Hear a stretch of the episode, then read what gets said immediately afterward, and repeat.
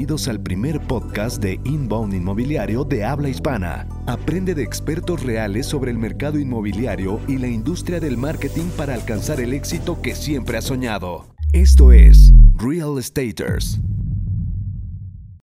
Bienvenidos a Real Estaters. Mi nombre es Carlos Andrade, director comercial de Próxima Desarrollos. Y yo soy Enrique Shakur, director general de Qualium.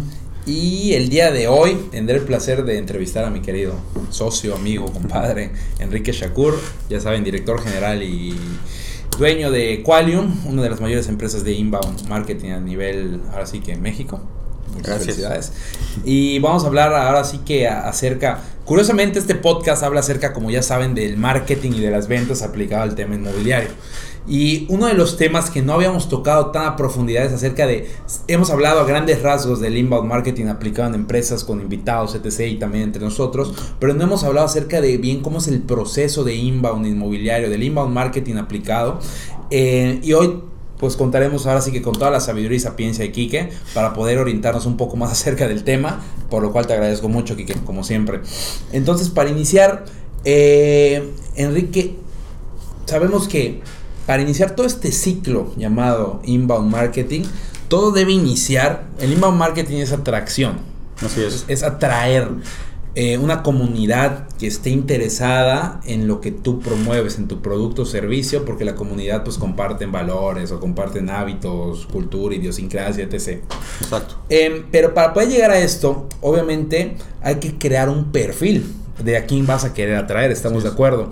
Entonces, ese perfil se llama buyer persona, pero tú cómo definirías qué es un buyer persona aquí? Que para ti, ¿qué es un buyer persona? Pues mira, hay ciertas bases de la estrategia inbound marketing de las cuales vamos a platicar hoy, que son tres principales, el buyer persona, el buyer journey eh, y los prospectos, ¿no? Como los clasificamos. ¿Ok?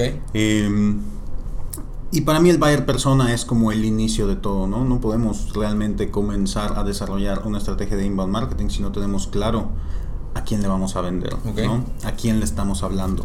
Y a quién no, también, ¿no? Eh, por ejemplo, tenemos algo que le llamamos las buyer personas negativas, que son como las personas que no te interesan, ¿no? Entonces alguien que si se registra con ese perfil en un formulario, Lo bloqueo. lo excluyes, Sí. ¿no? Eh, entonces, bueno, la buyer persona es esta representación semificticia de lo que es un cliente ideal para ti. ¿no? Pero esto no es ojo de buen cubero, ¿no? O sea, no es lo que tú piensas que debe de ser, sino deberías de basarte en información previa, ¿no? En quiénes han sido tus clientes recientemente, ¿no? Y no debe estar enfocada en un cliente en específico, sino en las características similares que puedas encontrar en grupos de clientes. ¿no? Ok. Es decir, puedes tener varios buyer persona, no tiene que ser solamente uno, sin embargo, siempre un buyer persona es el principal y eh, pues puedes tener cuatro, cinco, seis más que eh, pues también son grupos que has identificado o estos buyer personas negativas em, que también van a aparecer en tus formularios, pero pues tú vas a enfocar tu estrategia siempre al buyer persona principal. Entonces, eh, básicamente lo que me estás diciendo es realmente con históricos o con información verídica y información que existe, es ver quién es la gente que ha estado interesado y ha comprado productos similares o como el tuyo, Exacto. para poder replicar sus hábitos, comportamiento, edad, demografías, o, o sea, etc. Claro, y, y lo más importante a mi parecer es el como la razón detrás de ese comportamiento, ¿no? Ok, ¿cómo, cómo ¿Por los qué quiere realizar esa, esa compra de ese producto o servicio, en este caso de, de productos inmobiliarios? Ok. ¿no? O sea, está buscando hacer una inversión, está buscando garantizar el futuro de su familia, ¿no? O sea, ¿qué es lo que mueve a esa persona? Con a tomar esa seguridad, el estatus, etc. Exacto, porque eso es lo que te va a ayudar a convencerlo. De acuerdo. O sea, si sabes realmente cuál es el porqué detrás de lo que está haciendo, eh, pues es más fácil mover la situación a tu favor, ¿no? De acuerdo. ¿Y, ¿Y qué le recomendarías tú, por ejemplo, a una inmobiliaria o a un desarrollador o a un agente inmobiliario nuevo que no tiene un histórico realmente aún tal vez hoy para iniciar con este proceso? Pues fijarse en los números del mercado, Ok. ¿no? Este, pues siempre hay información disponible, es- especialmente de esta industria que es tan, pues como investigada de alguna Sí. manera, ¿no? Que se Hay lleva... muchísimos estudios de mercado al respecto. Exacto, entonces pues de ahí puedes, sea, con eso puedes comenzar, ¿no? Y ya con base en la información que tú vayas recopilando, entonces tomar decisiones para irlo ajustando. ¿Lo vas afinando con tu equipo interno o con el despacho con el que trabajes? Al final esto es un trabajo constante, ¿no? No es como que vayas a encontrar un buyer persona perfecto y ya ese... Y se queda toda la vida, ¿no? ¿no? Te vas a ir dando cuenta de nuevas cosas o de repente el mercado va a ir cambiando un poco. Eh, o a lo mejor el producto que vendías ya no se vende y necesitas un producto nuevo y el buyer para ese producto pues ahora es diferente, ¿no? Entonces es, es, un documento vivo, es algo que tiene que mantenerse actualizado constantemente para poder obtener el, mejor resultado con esa segmentación. De acuerdo, entonces el primer paso en toda la metodología del inbound viene siendo definir este buyer persona o estos buyers personas. Claro. Em, para que tengas, como tú dices, a, esa persona semificticia, casi como de novela, eh, pero que creas con base a su, no a supuestos, sino que creas con base a datos reales. Claro, porque no es, no, es, no es lo mismo, por ejemplo, hablando eh, específicamente del contenido para el blog, ¿no? Okay. No es el mismo artículo que le va a interesar leer a el dueño de una empresa que tiene la preocupación de que sus empleados no tienen la máxima productividad que el contador de esa misma empresa que se está Son perfiles diametralmente opuestos. ¿no? O sea, él va a estar pensando en cómo esta inversión que vamos a hacer en este producto, eh, pues me va a redituar, claro. ¿no? O sea, si vale la pena hacer este, este gasto, ¿no? Mientras el otro está pensando que necesita que su equipo trabaje lo más rápido posible. Entonces tienes que escribir de manera distinta el mismo, el mismo mensaje, tiene que ser Sí, ahora sí que descrito de manera muy distinta para llegar a tu buyer persona. Así es, para, para que llegues exactamente a la persona que estás buscando. A la emoción que quieres crear en esa porque también tu segmentación se basa en ese buyer persona. Entonces le vas a poner ese artículo que está hecho para ese buyer persona. A ese tipo de gente. A, ese, perfil de... Exacto, a ese perfil exactamente en redes sociales. Entonces eso va a maximizar el resultado. Entonces tienes el buyer persona, ya lo creas y creas como esta figura pero tienes que entender que eso solo es el inicio del camino, porque luego viene el llamado Buyer's Journey o el camino del comprador. O sea, ahí lo que estás logrando es que esta persona se convierta en un visitante de tu sitio web. De acuerdo. Y a lo mejor no conoce tu, marca, pero vio tu artículo, se le hizo interesante y entra a tu sitio web. Es como el primer paso. De acuerdo. un visitante. Generaste tráfico. Exacto. Ya conocí tu marca, entonces a partir de eso les podemos hacer marketing, mostrar más artículos, empiezas a a tener frecuencia, ¿no? Inicia el buyer's journey. Exacto. Que ¿Cómo tú definirías este recorrido que hace este buyer persona? Pues básicamente es el, es, es el camino que sigue eh, un prospecto desde el primer contacto eh, con la marca hasta que se convierte en un cliente. ¿no? Está dividido en tres etapas principales que son descubrimiento, consideración y decisión. Ok. Eh, alguien que esté en etapa de descubrimiento no conoce tu empresa, eh, solamente tiene un problema e investiga sobre ese problema. De acuerdo. Entonces, si tú escribiste sobre ese problema que tiene, eh, por ejemplo, le sobra un dinerito y lo quiere invertir. Eh, ¿Cuáles son las inversiones más rentables?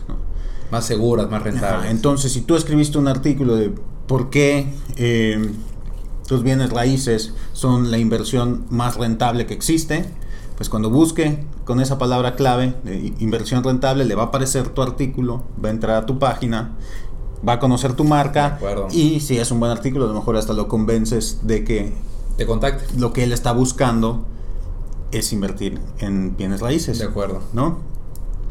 Entonces ahí ya tiene la solución del problema. Pasa a la siguiente etapa, que es consideración. Entonces va a investigar más sobre esa solución. Sí ya va a buscar sobre eh, rentabilidad en inversiones inmobiliarias. ¿Cuál es la mejor zona para invertir en Ciudad de México?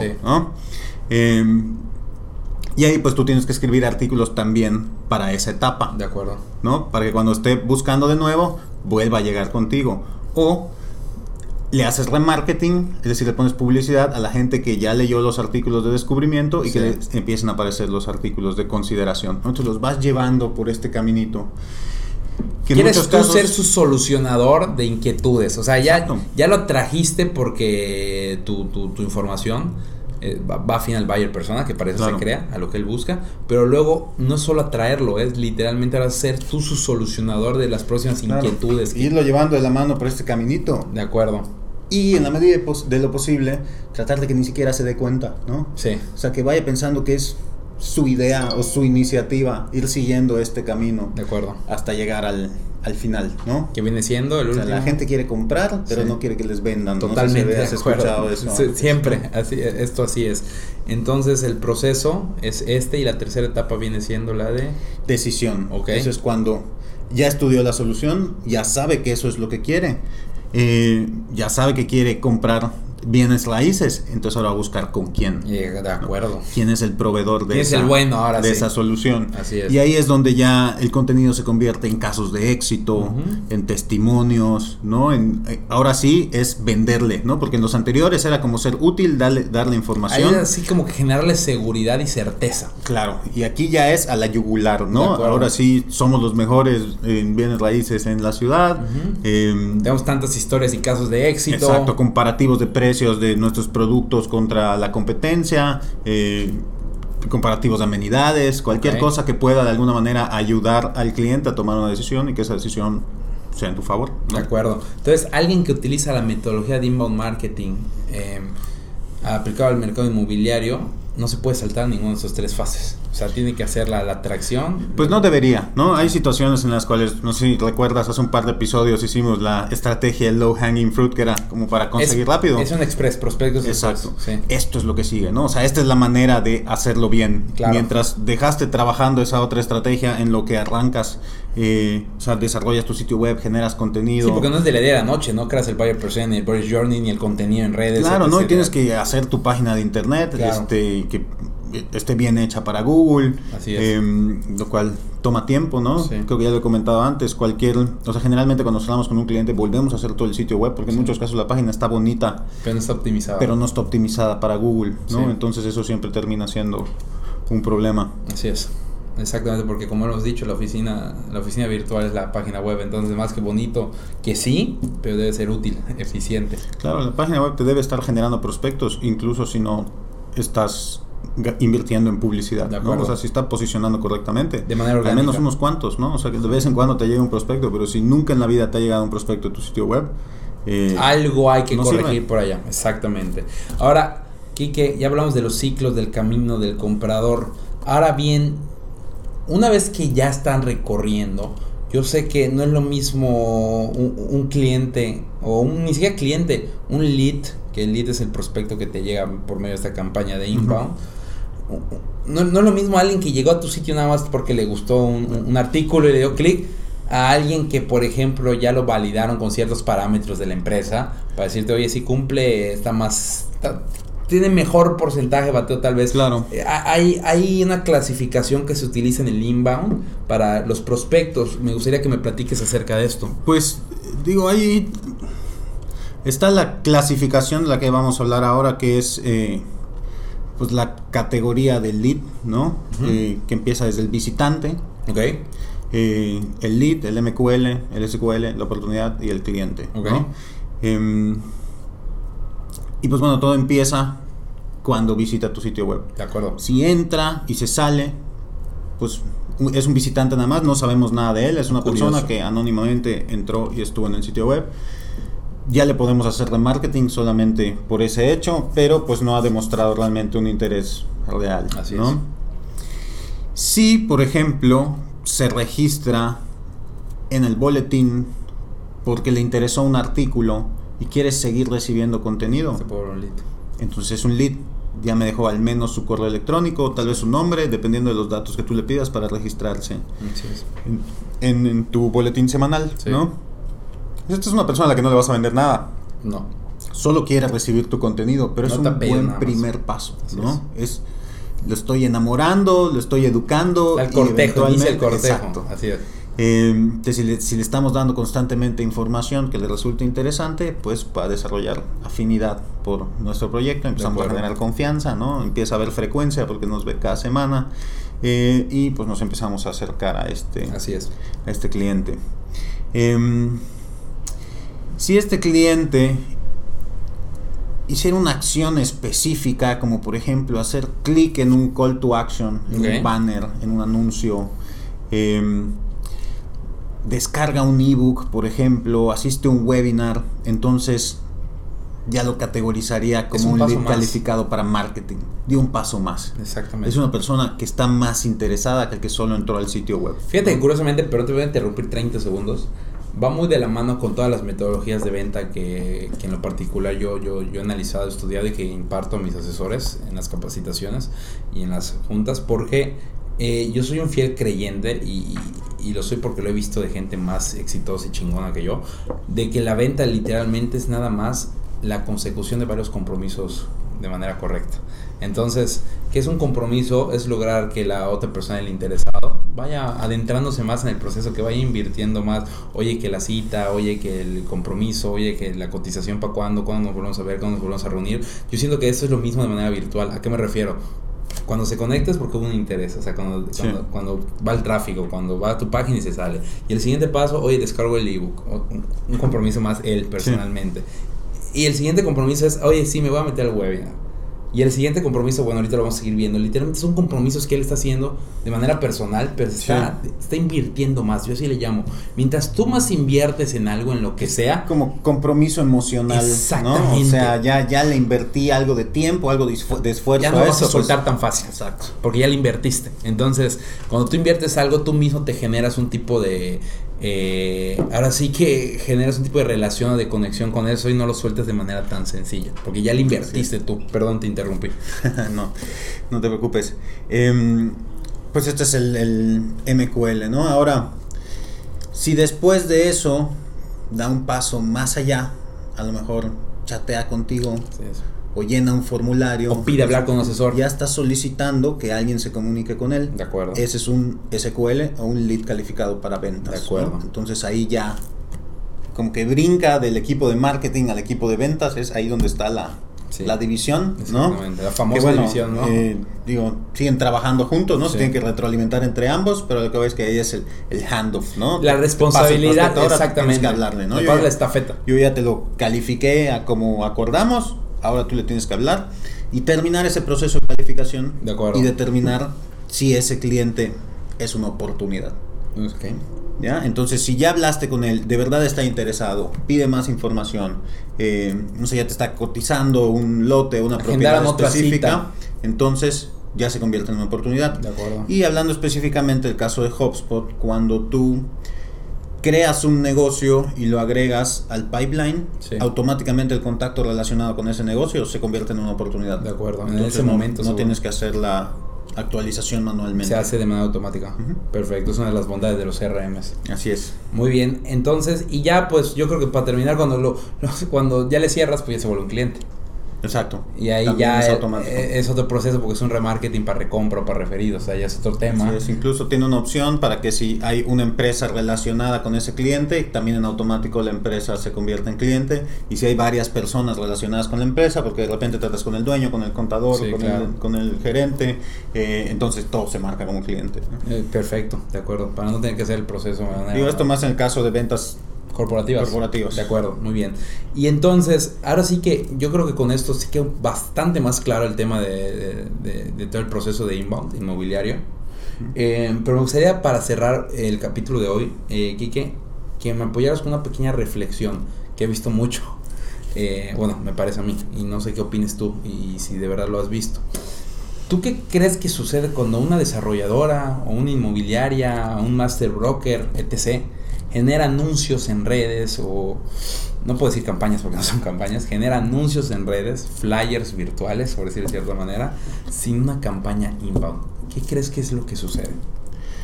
Pues al final son como tiros al aire, Ok. ¿no? Eh, no dudo que puedan funcionar, pero el problema de no estar construyendo activos digitales a través de, de contenido es que no estás generando tráfico orgánico, no estás generando posicionamiento, lo Claro. cual, pues tal vez lentamente, pero con el paso del tiempo te va a ir generando cada vez más visitas y cada vez más prospectos. Entonces siempre vas a depender de las campañas pagadas, ¿no? Sí.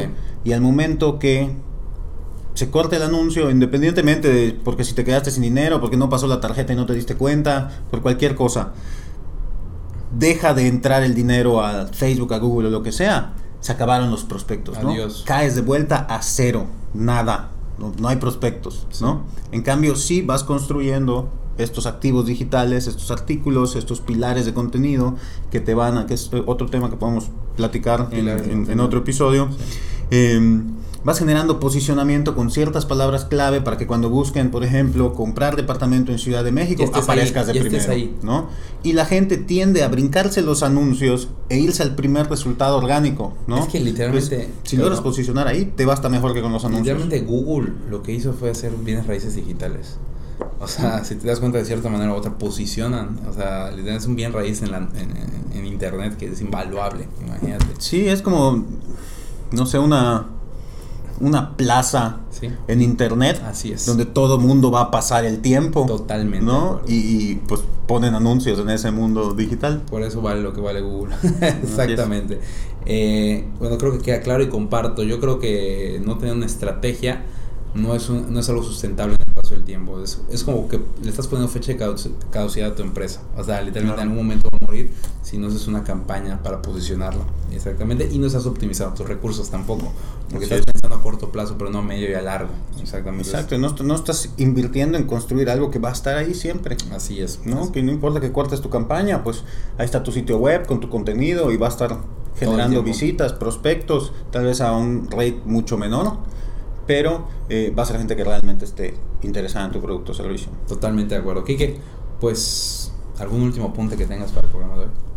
Eh, pues nada, recomendarles que si pues no han cubierto estos puntos, empezando por el tema de buyer persona, pues se pongan para eso ya, ¿no? Porque pues nos clavamos en quererle vender a todo el mundo y no nos damos cuenta que en realidad resulta ser, ser mucho más efectivo eh, especializarse en un nicho. el secreto número uno de las ventas o sea, ya para alguien que quiere de verdad sobresalir en esto, es que las ventas no es dar tiros al aire, como decía Kike. El secreto de las ventas es aprender el arte de crear relaciones con la gente indicada. Ese es el arte más importante de, las ventas. Entonces, pues no me queda más que agradecerte, Kike, como siempre. Y a todos, muchas gracias por habernos acompañado en este programa. Sé que me extrañaron en el programa anterior, pero Kike estado aquí con nuestro invitado. Eh, pero seguimos aquí semana tras semana. Ya llevamos medio año. Estamos muy Hoy contentos. Cumplimos seis meses. Muchas gracias. Rodrigo, muchas gracias. Sé que no apareces, pero tenemos a Rodrigo ahí en la, en la cabina. Un para Rodrigo. Muchas gracias, Rodrigo. Siempre tan presente ahí para nosotros. Sin ti, eso no sería posible. Entonces, banda, esperamos que nos acompañen de ahora en adelante y nos ayuden a, maximizar el alcance de este podcast, como siempre. Queremos llegar de verdad a todo el mercado hispanoparlante inmobiliario de todo el mundo. Literalmente, esa es la meta, ese es el objetivo. ¿Por qué? Porque queremos apoyar con nuestros conocimientos en este proceso de crecimiento del mercado inmobiliario. Entonces, por favor, ayúdennos a compartir. Ya saben que estamos en arroba realstatersmx. Así es. Y yo estoy como arroba eshakur en todas las redes sociales. Y la agencia de la que formo parte es arroba qualiummx. Exactamente. Y un servidor lo pueden encontrar como carlosandrade.r en Instagram y a Próxima Desarrollos, así como se escribe en redes sociales. Y pues no queda más que agradecerles y nos vemos hasta la próxima. Chao. Bye bye.